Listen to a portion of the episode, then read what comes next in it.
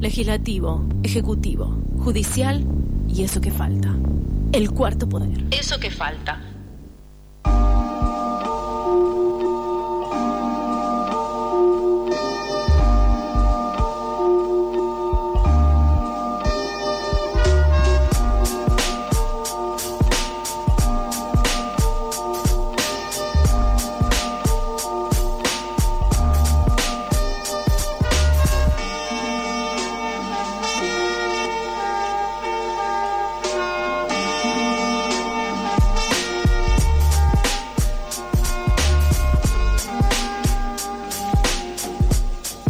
35 minutos pasaron de las 14 horas en todo el país y seguimos en eso que falta. Durante hoy y mañana se llevará adelante la tercera edición de Los Patrimonios son Políticos, Textiles, Vidas y Tramas en el Centro Cultural del Bicentenario de Santiago del Estero organizado por la Secretaría de Patrimonio Cultural del Ministerio de Cultura de la Nación junto a la Subsecretaría de Cultura de Santiago del Estero y la Universidad Nacional de Santiago del Estero. Para charlar sobre estas jornadas estamos en comunicación con Luciana del Fabro, coordinadora de investigaciones culturales de la Secretaría del Patrimonio. ¿Cómo estás, Luciana? Te saluda Emiliano. Hola Emiliano, ¿cómo estás? Muy bien, por suerte, gracias por estar con nosotros y darnos su tiempo. No, eh, gracias a ustedes. Y te pregunto directamente, ¿qué es los patrimonios son políticos? Los patrimonios son políticos son unas jornadas eh, que ya van por su tercera edición, unas jornadas organizadas por la Secretaría de Patrimonio Cultural del Ministerio de Cultura de la Nación, donde nos juntamos a pensar, a, discutir, a debatir eh, cuestiones vinculadas al patrimonio. Cómo pensar, eh, ampliar qué es lo que se entiende por patrimonio, cómo hacer que se entienda que los patrimonios son bienes comunes, herencias eh, culturales que vienen de generación en generación y que muchas veces los relatos, eh, la historia oficial más convencional deja un poco hacia eh, acontecimientos, próceres, objetos que no son del todo representativos.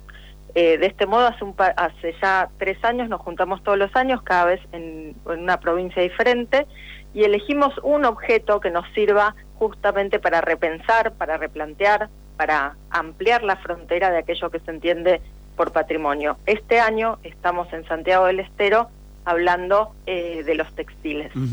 Eh, y, por qué podemos decir entonces que, son políticos los patrimonios? Bueno, es esto que te comentaba, ¿no? Uno con el patrimonio, el, patrimonio es una asignación de valor que hace una comunidad sobre un bien común también. Entonces, eh, eso hace que se, la memoria se transmita y la identidad se refuerce. Si nosotros recibimos eh, verticalmente un discurso que nos dice qué tenemos que cuidar, quién lo hizo y por qué es importante, no es lo mismo que si construimos colectivamente aquello que nos identifica y que nos hace eh, particularmente eh, perteneciente a un eh, espacio, tiempo y cultura determinada. Mm. Esto es, es decisivo. A la, la cultura tiene un rol político fundamental en esto, ¿no? Nosotros eh, sabemos, y esto es bastante claro, que la cultura, eh, la política y el poder son todas caras de, de una moneda, ¿no? Entonces, lo, si nosotros nos empoderamos y entendemos qué es nuestra cultura, con qué nos identificamos realmente, somos personas eh, mucho más libres y felices de alguna manera. Luciana, ¿cómo estás? Te saluda Mailen desde Eso que Falta. Hola, Mailen. Te quería preguntar como un poco en relación a esto que venías diciendo, ¿cuál es el criterio que define que algo sea o no sea considerado patrimonio cultural? Sobre todo pensando en las exclusiones, digo, ¿no? Como a dónde está puesto el foco para decir, che, esto no, no es cultural, chau. Bueno, como te decía, son atribuciones que se dan colectivamente, ¿no? Digo, un textil que es algo que tiene, un, además de un valor estético, un valor de identidad, un valor simbólico, algo que se viene transmitiendo, un conocimiento que se viene transmitiendo de generación en generación, un elemento que es sustento de la economía de muchas mujeres, tiene un valor que es indiscutiblemente eh, patrimonial, eh, simbólico, que hace a la identidad de un lugar. Este es un ejemplo bastante claro eh, en relación con, con esto que vos me, preguntabas, me parece. Sí, algunas de las preguntas que ustedes proponen para estas jornadas y que nos parecían importantes también volver a traer aquí a la entrevista, refieren a si podemos pensar el patrimonio como algo vivo y un poco algo recién ya anticipabas, eh, ¿Qué implica además abordarlo en sus dimensiones materiales e inmateriales? Y sobre lo inmaterial me parece que hay ahí como también algunas claves para definir. ¿Y de qué modo eso es parte de la construcción de identidades y relatos diversos? ¿no? Y en este caso en particular de los textiles, hablando ¿no? de la red creada entre mujeres, sobre todo. Bueno, hay uno de, nuestros invitados, Ailton Krenak, que es un, un filósofo brasilero, referente indígena, que él hace, presenta una imagen que, que por ahí es, es interesante para, para conversar esto, de esto, Mailén, que vos proponés, que es que él dice, como cultura materialista que somos, es mucho más fácil enseñar que los valores son valores materiales. Entonces uno entiende que en la cultura el patrimonio son objetos y después eso eh, tiene eh, conlleva un modo de vida que privilegia la, eh, la materialidad como valor principal. Pero en realidad la cultura es mucho más amplia, no, no son solo asignaciones de valor a los objetos, sino que también hay, eh, la memoria tiene muchas manifestaciones culturales y maneras eh, de aparecerse, ¿no? Y entonces, por eso se habla también del patrimonio inmaterial. Y muchas culturas, que no son la cultura occidental más dominante, tienen sus manifestaciones sobre todo eh, en, patrimonios que no son tangibles. Entonces, por eso se habla mucho de darle espacio también a, este tipo de, bienes culturales y de animarse a no ser tan taxonómicos eh, con las compartimentaciones, porque eso tampoco hace eh, a la cosmovisión de todas las culturas, ¿no?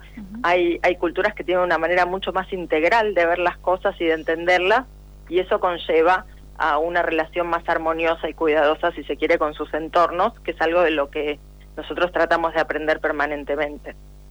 Sí, sin dudas. Hay algo de eso que conecta ¿no? con los patrimonios son políticos de las dos versiones anteriores, que es el de Cosmovisiones, que fue el del año pasado, y el primero que está más vinculado como a los géneros. Claro, siempre eh, vos fíjate que el cuidado de algo eh, no sesgado, sino integral del entorno, de, de los lugares donde están estos patrimonios, de las personas que los hacen y los custodian, es para nosotros fundamental. ¿De qué nos sirve tener eh, un desmonte, unas plantaciones de soja y en el medio tener eh, personas tejiendo? No, eso no sirve. ¿De qué nos sirve tener meteoritos conviviendo con, eh, con situaciones ecológicas extremas? No sirve. Hay que volver a pensar herramientas de cuidado integrales para poder eh, habitar en, en, este planeta que, que hace rato transita una crisis ecológica importante de otra manera. Entonces es un trabajo muy eh, con esa conciencia, ¿no? Lo que hacemos, es decir, bueno, sentémonos a, a, barajar y dar de nuevo y, atrevernos a pensar otras maneras de, habitar y de estar. Mm.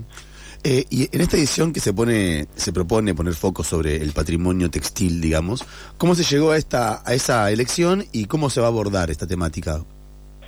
Bueno, la elección se dio un poco eh, como resultado del, encuentro anterior. Nosotros cuando empezamos a trabajar con Chaco y Santiago del Estero eh, con los meteoritos, encontramos también que los textiles para esta región eran importantísimos, entonces ya eh, decidimos que posteriormente a los meteoritos íbamos a dedicarnos a los textiles. Para eso estuvimos viniendo a Santiago del Estero desde principio de año muchísimas veces, conocimos a, las teleras, artesanas textiles de, distintas localidades variadas de Santiago, eh, muchas de ellas son campesinas también, casi todas de ellas te diría jefas de hogar eh, y, y, crían sus animales, hilan la lana, son responsables de, todo, de toda la cadena productiva y la culminación de, estos materiales en tejido. Entonces, de alguna manera, su, eh, además de valorizar su trabajo o, contribuir a la valorización de algo que ya es muy valioso, ¿no? De seguir contribuyendo a esa valorización, nos aparecían todo el tiempo metáforas o em, potencialidades para hablar del patrimonio en general con el textil, ¿no? Vos vas a ver que hablamos de tramas, hablamos de de entramados, hablamos de, crianza mutua, de un montón de conceptos que nos ayudan a eh, pensar un poco más ampliamente el patrimonio en general y saltar todo el tiempo, ¿no? De lo particular a lo general para seguir trabajando en este ensanchamiento de lo que se entiende por patrimonio cultural, que es parte de, nuestra tarea como Ministerio de Cultura. Sin dudas. Una pregunta más que teníamos eh, pensada es en qué otros programas están trabajando ahora desde la Coordinación de Investigaciones Culturales que hagan esto, un foco un poco más en lo federal para salir no de la ciudad de Buenos Aires, que es algo que a veces no estamos mucho en la ciudad de Buenos Aires, te voy a decir, ¿eh? bien, muy Viajamos mucho, nos movemos. Eh, con Chaco mantenemos una relación muy eh, fluida de trabajo todavía. Eh, seguimos trabajando no solo con los meteoritos, sino también eh, estamos trabajando junto con las comunidades Mocoit cercanas al campo del cielo en su cosmovisión y la relación de, de ellos como custodios cercanos de los meteoritos. Hemos estado trabajando con Chaco también en el sitio memorial de Napalpí y mucho de lo que hay por hacer allí. También trabajamos, eh, te, digo así, algunos faros para, para que hacen a, los proyectos de investigación. También trabajamos con el Capagnián, que es este sistema vial andino que, que baja por todos los Andes eh, desde, desde Jujuy eh, a Mendoza y que es de alguna manera bueno, este patrimonio declarado por UNESCO, que es un reservorio de culturas de distintos pueblos originarios eh, que, que sí tienen en común este pasado de, conquista incaica y que a partir de allí se, se, generan un montón de, de trabajos eh, que tienen que ver de vuelta con pensar, animarnos a pensar otros paradigmas culturales, ¿no? Animarnos a tomar herramientas de otras culturas para poder vivir un poco mejor. Entonces, bueno, no, estamos muy quietos y no estamos mucho en Buenos Aires. No, no decía lo de Buenos Aires pensando en ustedes, en su trabajo, sino digo como en lo que se ve, se escucha y se suele reproducir a nivel general en los medios que estamos situados en Buenos Aires, ¿no? Como que es difícil a veces sacar el foco de esto, de la territorialidad que, que nos rodea y que por eso es importante poder compartir experiencias que se dan en otros puntos del país. Iba un poco a ese lado la pregunta. Sí, yo creo que el, la pandemia nos dejó herramientas para poder estar más conectados y compartir. Nosotros hoy estamos en Santiago pero estamos transmitiendo en vivo para todo el país. Y creo que, que el ejercicio eh, de esto que vos decís, de, mirar cómo se, se habita en otros lugares, nos enriquece un montón, eh, más allá de que por ahí vivamos en una ciudad eh, de población muy concentrada y con un montón de, de, limitaciones en algunas de estas propuestas en cuanto a, a, modos de buen vivir, pero sí hay otras que, que realmente pueden eh, ser decisivas para acompañar eh, realmente un, cambio de, concepción eh, de la cultura y, de, todo lo que eso conlleva, ¿no? Sin dudas. Una pregunta más que se me vino ahora pensando en esto que mencionabas, ¿no? De, la cultura incaica y, de reconocer este camino que va desde Jujuy a Mendoza pienso en, un caso que está eh, muy vigente y que está muy en disputas también, y que es el caso de, de las niñas que fueron momificados por, eh, digamos, dentro de la cultura incaica y que están situados en Salta, en resguardo del Museo de Antropología de Alta Montaña. Preguntarte ahí, digo, no una resolución obviamente, sino cómo hacemos ahí para poder revincular a esos niños con eh, sus eh, pueblos, básicamente, y cómo hacemos igualmente para que eso siga estando vigente también en la cultura de, todo el resto de quienes no integramos necesariamente esas culturas ancestrales. No sé si se entiende lo que te estoy preguntando. Sí, sí, clarísimo. Eh, voy a aprovechar para contarte algo de la organización de, la administración del Capagnean, que en realidad es un, patrimonio transnacional porque también comprende otros países, pero dentro de, de lo que es la Argentina, eh, la Secretaría Técnica del Capagnián conformó una mesa de pueblos indígenas que participa de la toma de decisiones de todo, eh, de todo este patrimonio, ¿no? Y una de las cuestiones que, que ha presentado la mesa indígena eh, como asignatura pendiente a discusión es el, el, las momias. O sea que ya es un tema que los pueblos lo sienten como irresuelto y que se está trabajando en una mesa de trabajo para ver el modo de satisfacer, como vos decís, a los custodios de, de, estos eh, no a los custodios, sino a los herederos de, de estos patrimonios, ¿no? Sí. Luciana, gracias por tu tiempo. Eh, tenés aquí un espacio con- en el que pueden contar, tanto en la radio como el programa. Muchísimas gracias, un placer y gracias por, por el espacio y por la amplitud de, de preguntas que también nos hacen eh, seguir contribuyendo a, pensar el patrimonio de una manera más amplia, ¿no? Que es importantísimo. Así es, gracias Luciana. Los patrimonios son políticos 15 y 16 de septiembre en el Centro Cultural del Bicentenario de Santiago del Estero, Avenida Libertad 439, justamente ahí en Santiago. También, ojo, que se va a, se- va a ser transmitido en el canal de YouTube del Ministerio de Cultura. Así que para quienes no vivamos en Santiago, eh, podemos igual de estar participar justamente desde YouTube. Gracias Luciana. Seguimos con más. Hasta luego. Seguimos